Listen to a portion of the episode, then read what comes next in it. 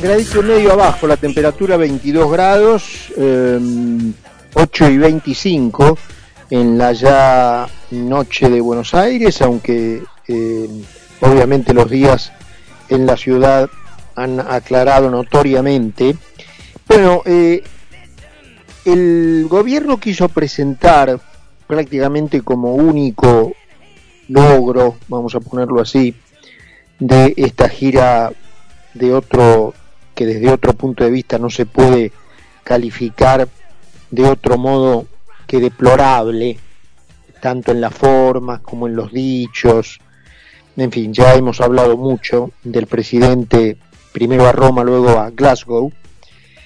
Eh, fue esta aparente inversión, otros dicen que es un primer paso que va a revelar datos específicamente la provincia de Río Negro, de Río Negro, de em, una compañía australiana para producir lo que se llama hidrógeno verde. Em, y ya, bueno, hay muchas dudas al respecto y estamos en comunicación con la diputada de la Unión Cívica Radical de Juntos por el Cambio, que es Jimena Latorre, que, bueno, justamente expresó parte de, esas dudas, ¿no? Em, Jimena, ¿cómo le va aquí? Carlos Mira en Concepto, ¿cómo está? Buenas noches, ¿cómo estás? Muy bien, muy bien. Bueno, cuénteme primero em, qué es, digamos, exactamente, eh, si usted tiene mayores detalles que nosotros, este proyecto que el gobierno anunció y por qué usted duda de su efectiva concreción.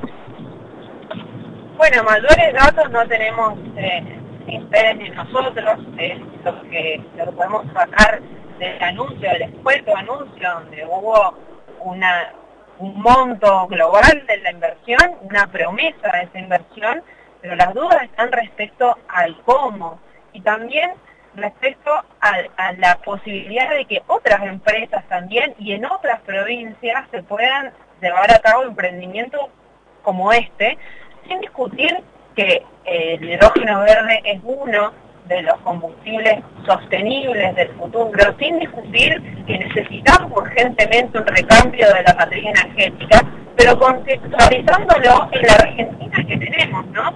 Porque este gobierno que viene a anunciar como logro esta, inversión, que falta mucho, yo lo veo muy verde y no por el hidrógeno justamente eh, que se pueda completar, es el mismo gobierno que ha descontinuado los programas de energía renovable. Y este hidrógeno verde se produce, y es, verde aparte, a diferencia de, la producción del hidrógeno convencional, digámoslo así, porque en el proceso de electrólisis utiliza energías renovables. Un gobierno que ha discontinuado la producción de energías renovables en nuestro país, ¿cómo va a ofrecerle a los inversores extranjeros, a los que no tienen para ofrecerles certidumbre, a los que no tienen para ofrecerles una planificación económica ni seguridad jurídica, en particular, cómo va a ofrecerles uno de los recursos que necesitan para producir, que es esta energía renovable?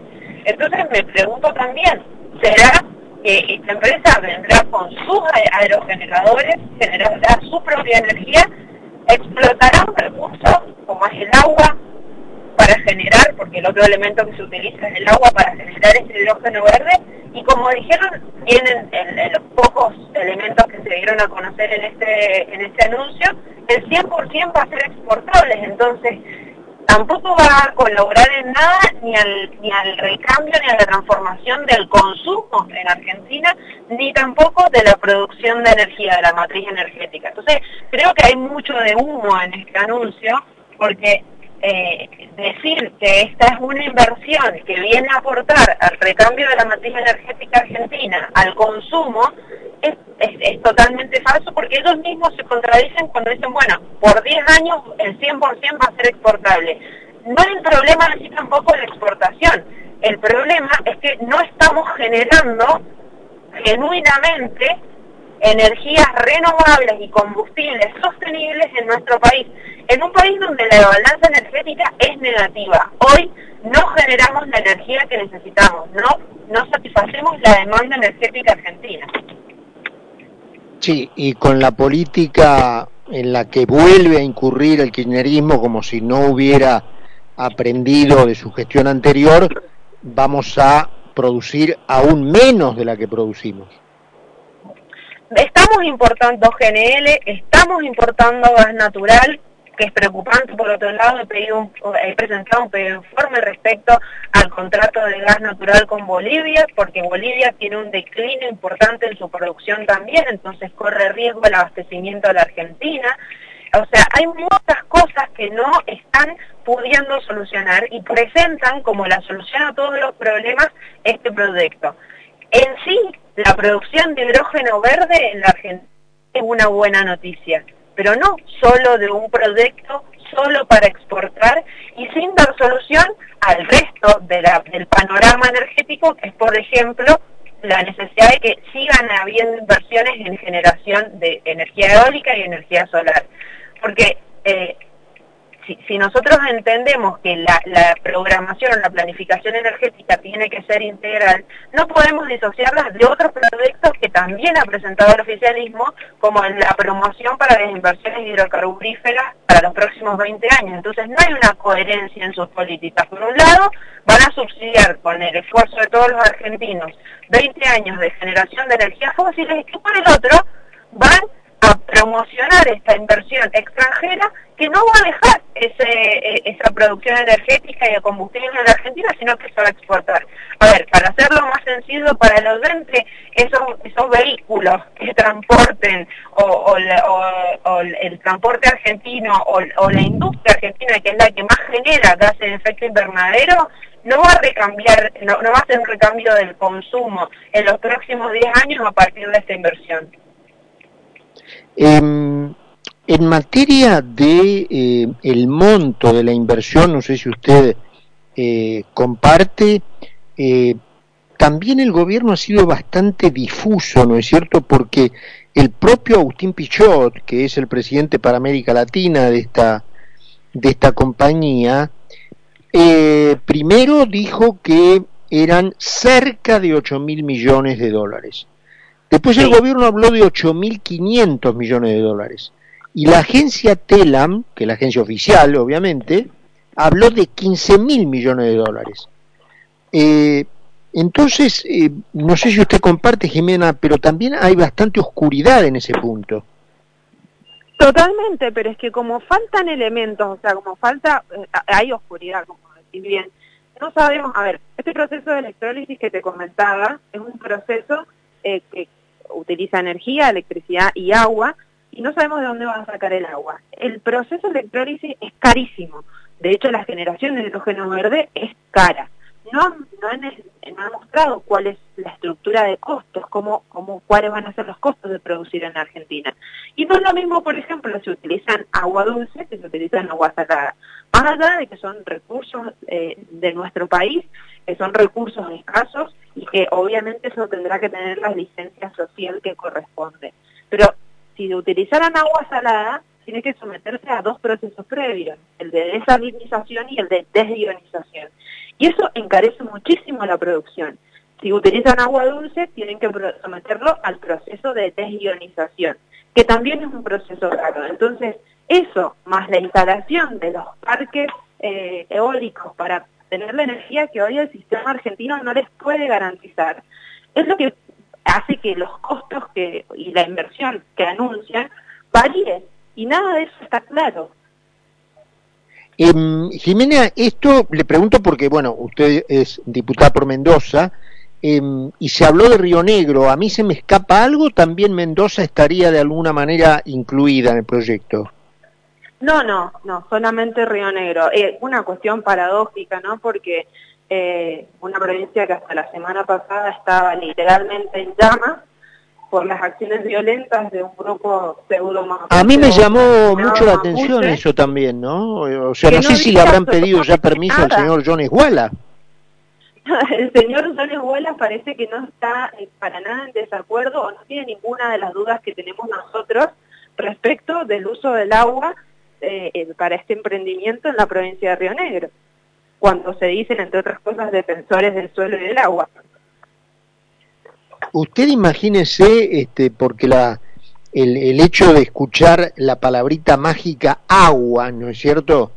Justamente ahora en la previa de este, que para mí esto no lo dice usted, lo digo yo, el mamarracho del proyecto de la ley de humedales, que le va a, quitar a la Argentina el 24% de su área cultivable, si es que la aprueban. Eh, imagínense si eh, este, este proyecto de inversión eh, fuera anunciado por un gobierno de distinto signo, ¿no es cierto? Ya estarían las acusaciones que se, que se vienen a llevar el agua de la Argentina. Totalmente. El otro día yo lo dije de forma metafórica, ¿no? Pero en un tuit eh, decía que si esto lo, esta, este anuncio hubiese sido de otro gobierno, Jones Wallace hubiese cruzado la cordillera a pie y hubiese levantado a su gente ya. Y extrañamente no ha hecho ni, no han hecho ni siquiera declaraciones respecto. ¿Ustedes han tenido contacto con la compañía, Jimena? No, desde el Congreso no hay ningún tipo de, referencia, consulta, y, es lamentable que no, no lo hayamos trabajado en el Congreso, porque el radicalismo, en particular el diputado Gustavo Mena de Chubut, hace ya dos años que presentó un proyecto de promoción y regulación del de la producción del hidrógeno verde en Argentina. Entonces, hay voluntad y hay vocación de que esto se haga, se explote, pero en las condiciones y con la seguridad jurídica que esta y otras inversiones necesitan en nuestro país. El oficialismo no ha querido tratar estos proyectos en la Comisión de Energía de la Cámara de Diputados. Viene sí esta promesa por afuera, sin dar solamente a mañana a una provincia y a una empresa. Sería bueno que las reglas sean claras las oportunidades sean más. ¿Y de, y de Agustín Pichot tienen alguna referencia en su, en su modo empresario? ¿no? Yo lo, lo amaba como jugador de, de, rugby, un, un crack, un genio. Eh, pero una cosa no tiene que ver con la otra. pero, perdón, no te escuché. No, no, que una cosa no tiene nada que ver con la otra, obviamente. Claro, porque eh, son coincidentes, digamos, muchos eh, muchos dichos, digamos, que, bueno, cuando empiezan a coincidir de personas que no tienen nada que ver una con la otra, uno empieza a prestar la atención y no son, digamos, muy eh, favorables a una actividad transparente de Pichot en el tema empresarios. Hay más bien allí antecedentes oscuros, ¿no? ¿Ustedes lo conocen? ¿Tienen alguna referencia? No, yo realmente no puedo dar ninguna opinión fundada ni, ni, con pruebas de nada. He escuchado algunos, seguramente como los que le han llegado a usted, algunos comentarios, pero no más que eso. Igualmente creo que el Estado argentino más que en una persona en particular, lo que tiene que tener es justamente reglas claras para exigirle a esta o cualquier otra empresa que cumpla con los parámetros y con las inversiones y con la... Lo que pasa es que es muy difícil que el Estado le exija lo que no tiene para dar, que es una planificación. Es decir, a cualquier empresa, a cualquier empresario que venga a invertir, si ve reglas claras y una planificación concreta, eh, es más fácil controlarlo y es más fácil que justamente pueda tenga tenga claro de un principio qué es lo que va a hacer y qué es lo que se va a llevar y cuánto se va a poder llevar de esa inversión. Cuando las cosas son oscuras, poco transparentes, están así difusas, como dice el dicho, a río revuelto, ganancia de pescadores. Pasan estas cosas, ¿no? Eh, ni el Estado tiene bien claro hacia dónde va, entonces mal se lo puede transmitir a los inversores y entonces los inversores algunos aprovechan y otros no y, y eligen irse a lugares donde quizás tengan eh, costos más elevados, pero reglas más claras y mayor seguridad jurídica. Y una última, antes de despedirla, eh, Jimena, a ver si, si comparte, ¿no? Si el proyecto, yo no sabía que era 100% para exportar, pero en ese caso me aumentan las dudas teniendo en cuenta el régimen cambiario que tiene la Argentina, es decir, con un cepo a las exportaciones directas en muchos casos, con un cepo al tipo de cambio que difiere notoriamente lo que puede obtener un exportador, no hay más que ver lo que obtiene un exportador de soja respecto eh, del valor real del dólar, digamos, es extraño, ¿no es cierto?, que una empresa venga a instalar un proyecto 100% para exportar a un país que no permite el giro libre de divisas. Bueno, en ese sentido yo creo que o se tienen mucha fe de que de aquí a que esté en marcha y que eh, empiece a producir esta inversión, si, es que se concreta, eh, no, van, no van a existir estos cepos o se van a poder levantar, o crearán excepciones, como es lo más probable y habitual en este, en este gobierno, como lo proponen, por ejemplo, en la Ley de Promoción de Inversiones Hidrocarburíferas, que es un libre acceso al mercado de libre cambio, eh, a cambio o para beneficiar o incentivar las inversiones.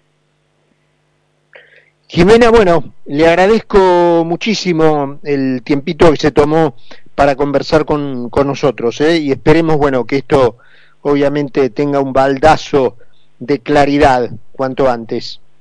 Esperemos mayores datos para así poder tener una, una postura fundada y una opinión eh, formada al respecto, pero justamente creo que eh, la claridad y la transparencia en esta, como en cualquier otra acción de gobierno, es la que deja tranquila a la ciudadanía y a nosotros como oposición.